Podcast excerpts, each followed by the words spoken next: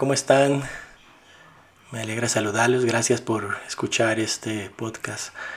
Escuchábamos hace unos segundos la canción There is a Fountain por uh, Rachel Larson. Ella es una cantante del ministerio SBN que se ubica en Baton Rouge, en Luisiana, allí al lado del río Mississippi. Una bellísima canción que es una es, eh, viene del idioma inglés obviamente, pero es una canción muy antigua. Esta canción o este himno fue escrito en su momento por John Cooper. John Cooper eh, se basó en Zacarías 13, versículo 1. Voy a traducir ese primer verso que, que escribió o que cantó Rachel. Son cinco versos, la canción es increíble mente bellísima. Ya hoy no hay himnos como estos. Sería importante y es algo que siempre yo he anhelado que ese tipo de himnos se vuelvan a escribir. John Cooper fue, eh, fue de la misma época de, de, aquel que escribió Sublime Gracia. No sé si se acuerdan de esa canción. John Newton, de Amazing Grace, se llama en inglés. Son bellísimos himnos que, se han quedado allí, escritos antes de 1800, 1700 algo, fue escrito 1780 aproximadamente. Eh, la traducción de, ese primer verso que, Rachel eh, canta eh, dice así. Hay un manantial lleno con sangre, sacada de las venas de Manuel, y pecadores sumergidos en ese torrente pierden todas las manchas de culpabilidad. Zacarías 13:1 dice, en aquel tiempo habrá un manantial abierto para la casa de David y para los habitantes de Jerusalén, para la purificación del pecado y de la inmundicia. En el capítulo 12, es decir, antes de, estos, de este verso, eh, pues encontramos eh, hoy Zacarías 12 termina con el retorno de Israel hacia el Señor a través del Mesías. Me encantaría, posiblemente tocamos este tema en una futura eh, exposición de este podcast. Por el momento les invito a que busquen esta canción, leanla completa, son cinco versos increíbles y obviamente aquí en el caso de Rachel Larson es cantada magistralmente. Los dejo con un poquito más de la canción.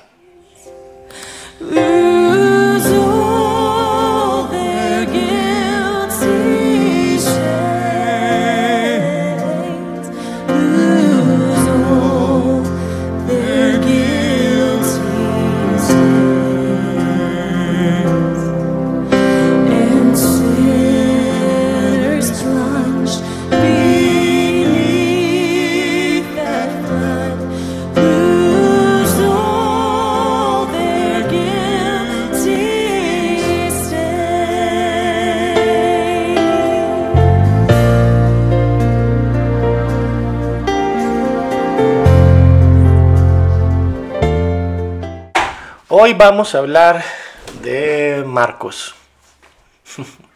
sí, el mismo que escribió el Evangelio de ese nombre. Marcos no aparentemente no tenemos mucha información. Les decía en el podcast anterior que Marcos no fue uno de los doce discípulos. Eh, pero ¿por qué está eh, su evangelio allí y aparece como los cuatro evangelistas? Mateo, Marcos, Lucas y Juan. ¿Por qué es tan importante la historia de Marcos o la vida de Marcos? Y hoy vamos a hablar un poquito sobre él, lo que significó, lo que significa y definitivamente aparte de su vida. Durante o por varios libros, mm, libros como Hechos, Segunda de Timoteo, Filimón, Pedro. Se habla muchísimo de Marcos. Y de pronto me dicen, ¿cómo? No, no, no había escuchado eso. Entonces vamos a comenzar. Su nombre era Juan Marcos. Recuerden, tenían un nombre hebreo y tenían un nombre romano. Juan Marcos. Por eso en muchos apartes se habla de él como Juan y en otros como Marcos. Marcos eh, fue hijo de María, se llamaba o se la tradición la conoce como María de Jerusalén. María de Jerusalén es la, la dueña de la casa donde se celebró lo que se conoce como la última cena. Dice que es una casa grande, amplia y era alta, posiblemente un segundo piso.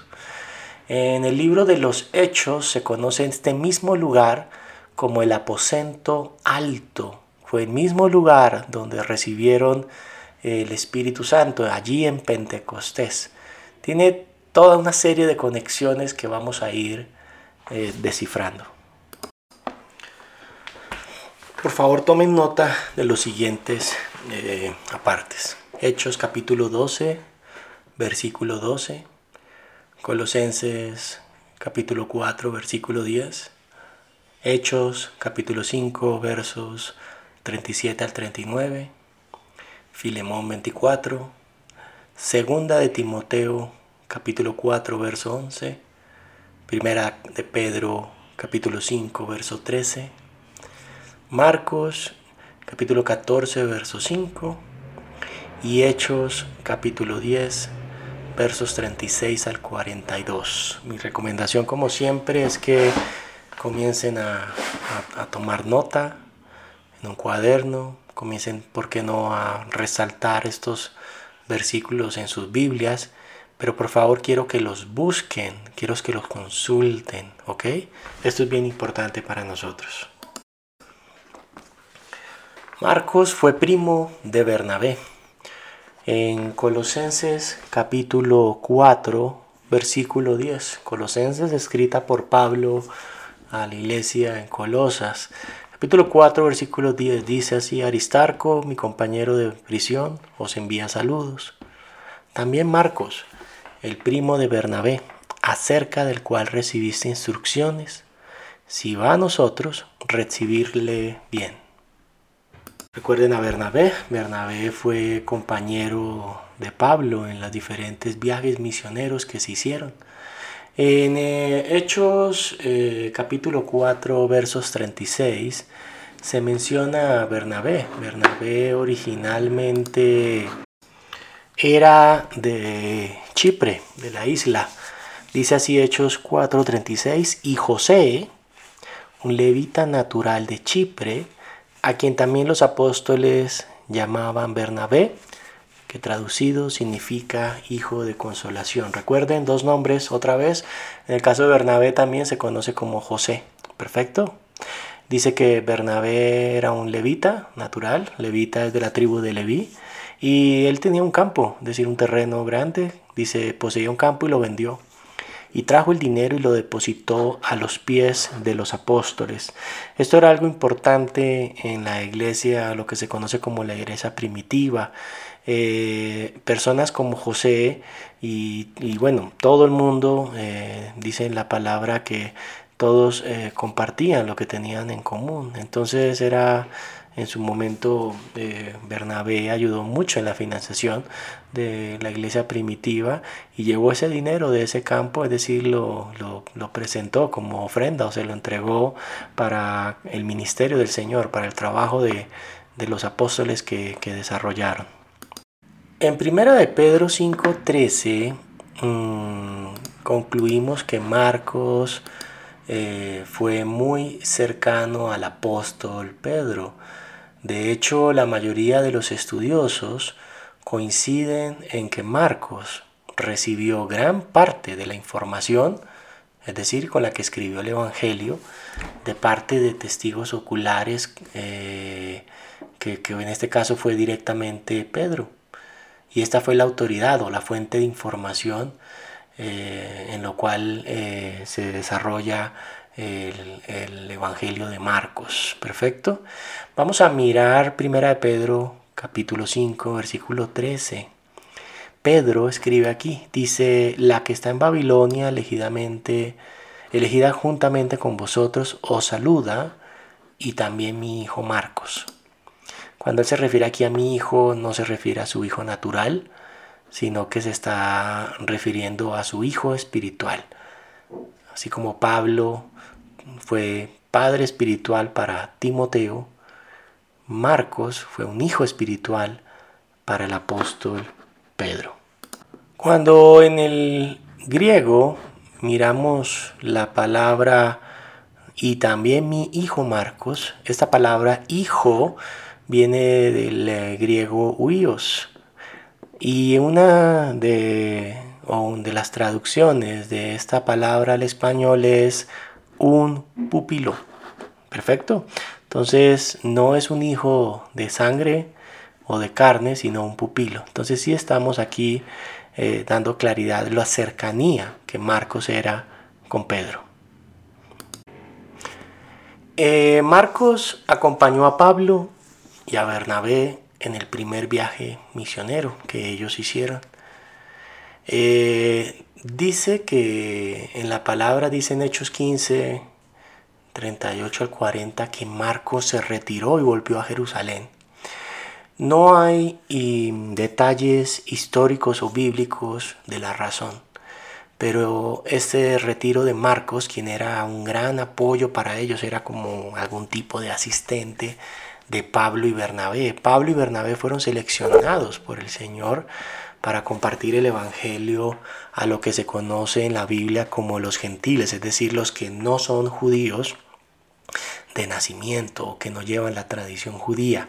Esto es bien, bien importante. Esta situación llevó a Pablo a negar que Marcos lo acompañe en el segundo viaje.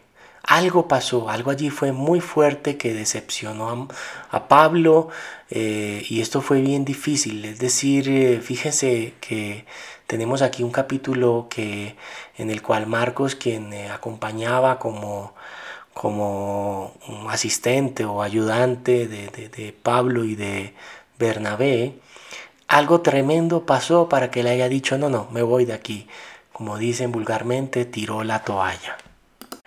10 a 12 años, Pablo, el apóstol Pablo, vuelve a hablar de Marcos y se encuentra en Colosenses 4.10 y en Filemón versículo 24. Recuerden que Filemón es una de las cartas más cortas de la Biblia, de los libros, solamente tiene 25 versículos. En ese versículo 24 se menciona a Marcos, que Pablo está allí con él, precisamente con, Marcos y con Lucas, también el, que escribió el otro evangelio. Y aquí es bien importante ver eh, todo lo que pasó.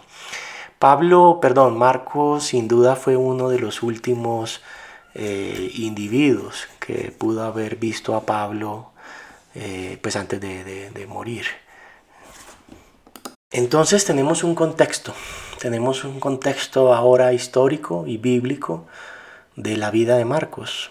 Marcos fue el joven del cántaro, hijo de una mujer adinerada con una posición importante en Jerusalén. Muy posiblemente vio, escuchó, fue testigo de los sucesos que ocurrieron en el aposento alto, es decir, en la última cena, también en el momento en que el Espíritu Santo eh, descendió en el día de Pentecostés cuando se encontraban en el aposento alto. De hecho, en el aposento alto se habla que hay muchas otras personas, no conocemos los nombres. Posiblemente Marcos estaba allí porque finalmente todos estaban reunidos en una casa grande donde pues estaba su mamá y su núcleo familiar. Eh, primo de Bernabé, bien importante eh, este tema con unos contextos importantes que acompañó a Pablo y Bernabé en el primer viaje misionero hubo un capítulo del que no se habla, que hubo una gran molestia porque Pablo eh, no lo volvió a llamar en el segundo viaje, sino que dijo, no, no, no, no quiero más, porque él regresó a Jerusalén, no se encuentra o no se encuentran explicaciones o las razones o los motivos, pero ustedes posiblemente han tenido algún tipo de suceso donde alguien tenía que haber hecho determinado trabajo y simplemente no lo hace, donde renuncia, se va, en fin, eso tuvo que haber sido algo bien eh, duro para la vida de, eh, de Marcos. Eh, encontramos a un Marcos muy, muy cercano a Pedro, tanto así que lo llama hijo. Y definitivamente ocurre un momento de sanidad, de reconciliación, porque Marcos, eh, junto a Pablo, en los últimos días o años de su vida, estuvieron juntos allí, es decir, regresó. Eso es desde lo que encontramos bíblicamente hablando. Ya históricamente hablando, la historia demuestra que Marcos fue quizá la primera persona, o de los primeros, que llevó este evangelio de la salvación a Egipto. Eh, Marcos fue fundador de la iglesia de Alejandría. Allí desarrolló un gran trabajo evangelístico Historiadores eh, mencionan eh, claramente a Marcos, mencionan a Marcos en Alejandría, desarrollando un trabajo ministerial allí, desarrollando una iglesia. Eusebio de Cesarea o el propio Papías en sus fragmentos lo mencionan. Y mi mensaje es este, mm, para nosotros es importante hacer todo un trabajo de investigación. Ustedes no pueden quedarse, y es mi consejo, con solo unos textos que aparentemente escuchan de alguien. Por eso insisto, uno, abran sus Biblias y lean, pero también confronten esto con las realidades históricas, porque con las realidades históricas podemos encontrar mayor información del tema. Hoy, y por eso hablo con, esta claridad de, de Marcos, del trabajo que hizo. Marcos en Alejandría eh, fundó esta iglesia y pues allí hubo un trabajo, eh, dice Eusebio que hubo, que él hacía milagros, que habían muchos temas, que se crecía, en fin, inclusive se confrontaba mucho al tema del imperio romano, en fin. Eh, pero la muerte de Marcos fue bien, bien compleja, él fue arrastrado, dice así, con cuerdas, dos veces, una primera vez por las calles de Alejandría, donde ese era como el castigo por toda esta situación de herejía aparente en contra de el imperio romano y de, algunas fuentes religiosas de, la época. En esta primera mm, arrastrada que le pegaron a él, pues no, no murió.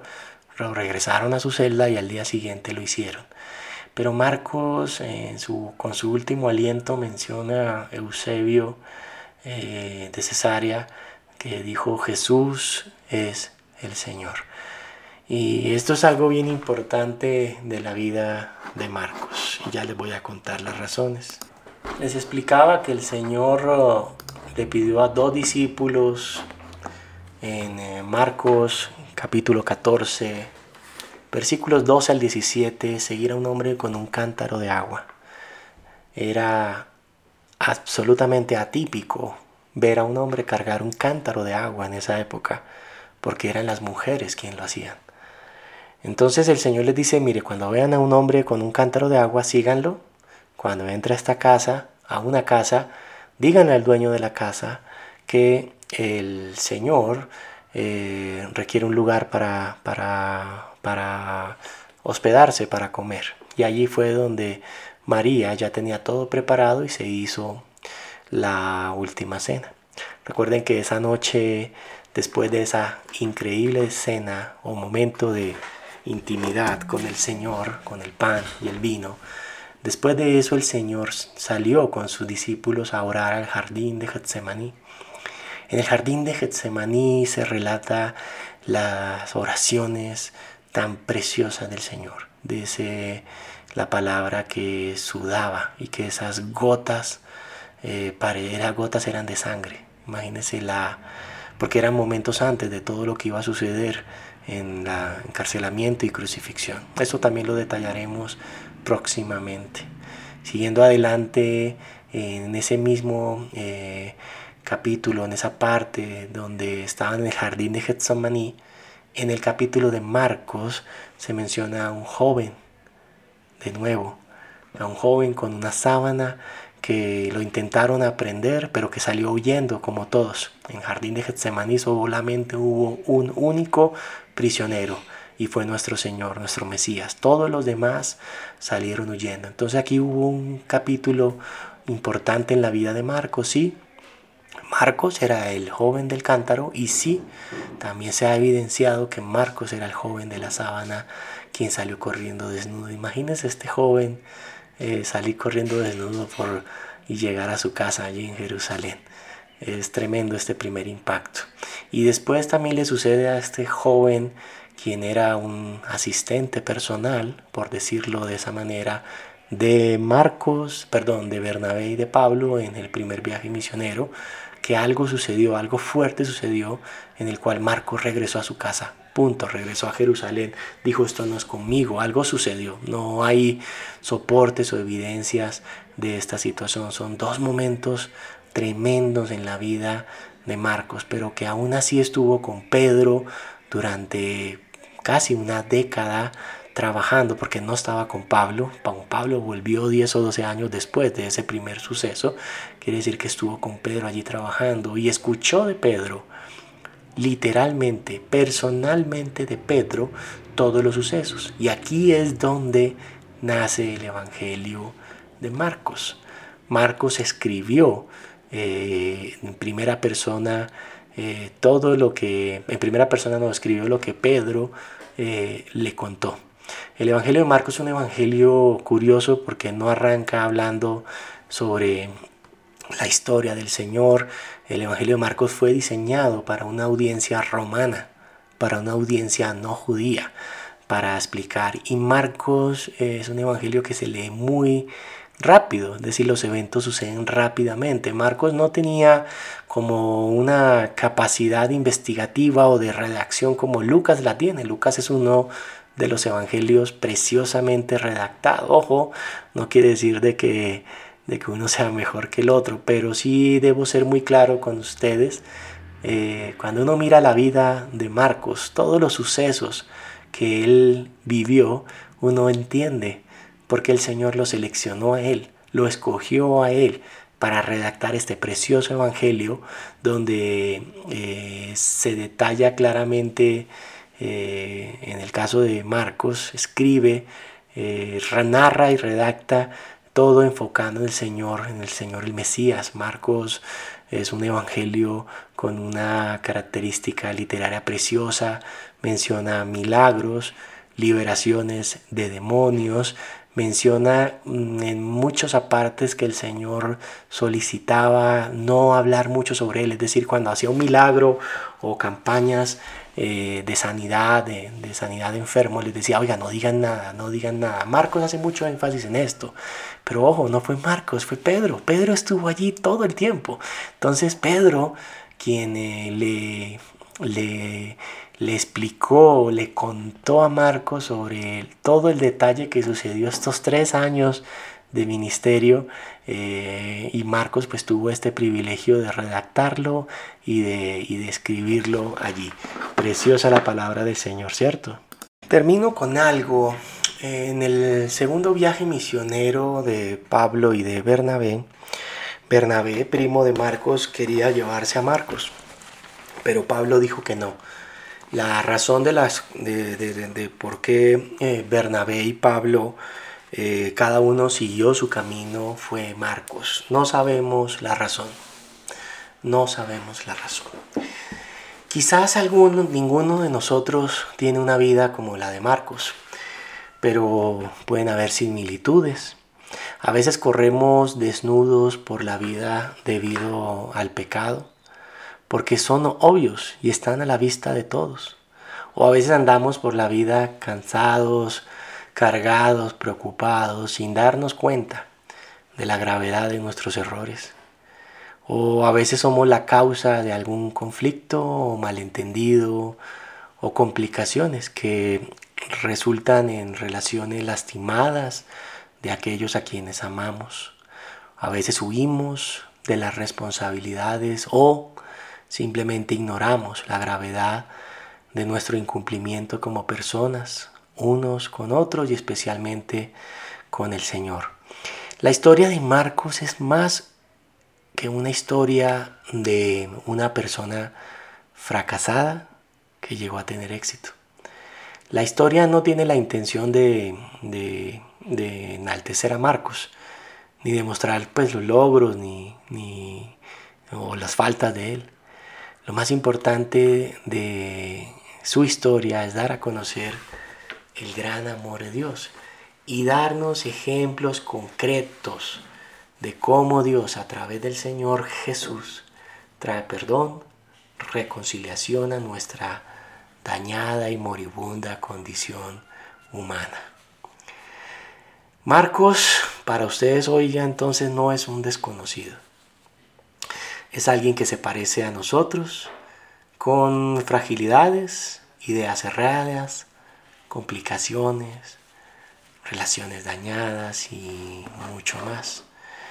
Pero la historia de Marcos da la oportunidad de conocer a Dios, cómo trabaja y transforma nuestras debilidades. Dirán, wow, este Marcos está como salado, ¿no? Pero aún así nuestro Dios lo escogió para redactar y escribir. Recuerden, la palabra de Dios ha sido inspirada por Él directamente y no se contradice. El Señor inspiró a Marcos a escribir lo que escuchó de Pedro. Y no hay dudas arqueológicas ni históricas de la autenticidad de Marcos. Uno de los pergaminos, o el pergamino más antiguo que se ha encontrado, fue, fue escrito en el año 80 después del Señor. El Evangelio de Marcos fue escrito en el año 50. ¿Sí? Fue el primer Evangelio aparte de Mateo y de Lucas se refieren a este. Es decir, Lucas y Mateo también se refirieron a él. Entonces, si se dan cuenta, es una vida de Marcos que siempre estuvo allí haciendo un trabajo para el Señor. Fue asistente, ¿cierto? No sé, de pronto ayudó a servir la comida allí en la cena, no lo sabemos. Estuvo eh, ayudando a limpiar allí en el aposento alto mientras los apóstoles se escondían esos días difíciles en donde en oración esperaban la llegada de la promesa del Señor que fue finalmente en Pentecostés. Marcos haciendo todo, administrando, siendo ese, esa persona eh, tras las bambalinas, hablando logísticamente, administrativamente en el viaje que hizo con Pablo y con Bernabé. Pero si algo es bien importante, entonces es que Dios trabaja y transforma nuestras debilidades humanas para que seamos instrumentos suyos. Recuerdo lo que Pablo menciona en la carta de los romanos. Pablo dice sobre nosotros, dice, en todo esto somos más que vencedores por medio de aquel que nos amó pues estoy convencido que ni la vida, ni la muerte, ni ángeles, ni demonios, ni lo presente, ni lo porvenir, ni los poderes, ni lo alto, ni lo profundo, ni ninguna alguna cosa creada en la creación podrá apartarnos del amor de Dios que se ha manifestado en Cristo Jesús. Recuerden, en el Mesías Jesús, nuestro Señor. Eso está en Romanos capítulo 8, versículos 37 al 39. Mi invitación es a que puedan leer el Evangelio de Marcos. Es una lectura aproximadamente de dos horas, bellísima lectura, donde puedan ver cómo Pedro estuvo siempre cerca, donde puedan ver y preguntarse por qué arranca con una liberación demoníaca eh, Marcos ¿Y cómo lo termina también? Quiero que por favor indaguen sobre esto. Es bien importante que lo hagan. Marcos es, es un evangelio que me encanta mucho y está en total sincronización con los otros cuatro. Mi oración para ustedes es que la historia de Marcos los pueda inspirar. No solo la historia que está registrada bíblicamente, sino también la que no lo está, lo que les mencionaba sobre la iglesia de Alejandría. Hay claros apartes de él en las obras de estos historiadores, en la historia eclesiástica de Eusebio de Cesarea y en los fragmentos de Papías que está en la biblioteca patrística. Estos son libros de dominio público, voy a dejar estos enlaces eh, aquí en el texto en los links para que lo puedan ustedes ir allí y explorar un poco más. Nuevamente el objetivo de este podcast es eh, eh, crecer en los estudios bíblicos de la palabra. Pero si se dan cuenta, eh, no solamente estamos mirando una teoría, sino una aplicación espiritual y cómo también el Señor habla a nuestras vidas. Estoy convencido que el Señor ha hablado a, a sus vidas a través de este corto mensaje, de estas palabras.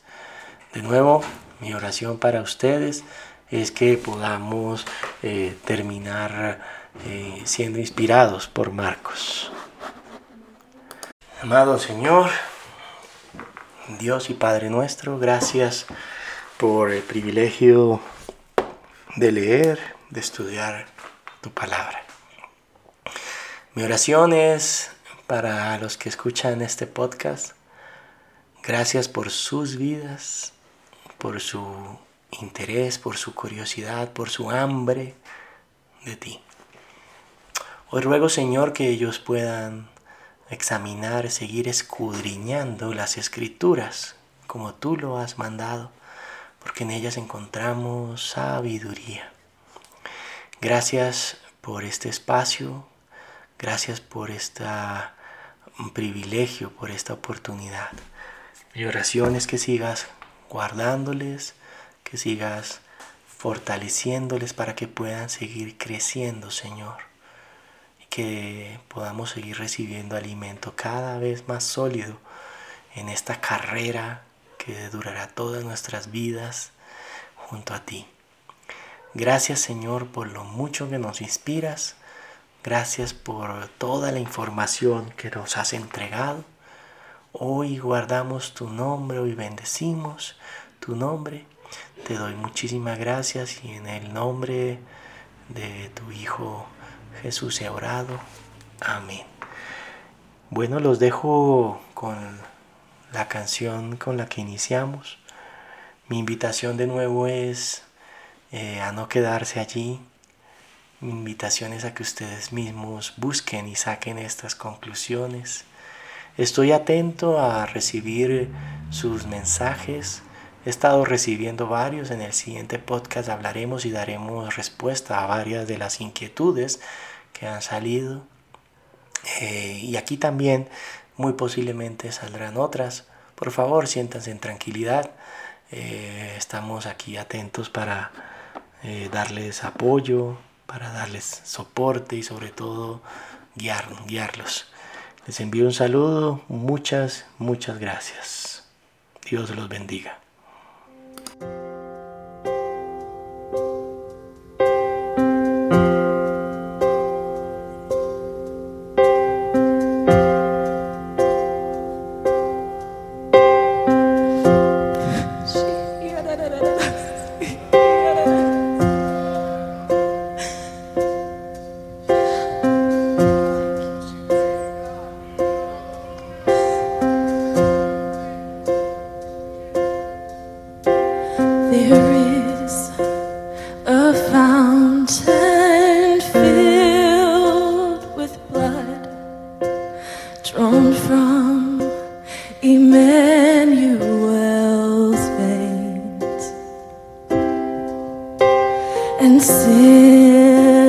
There's place.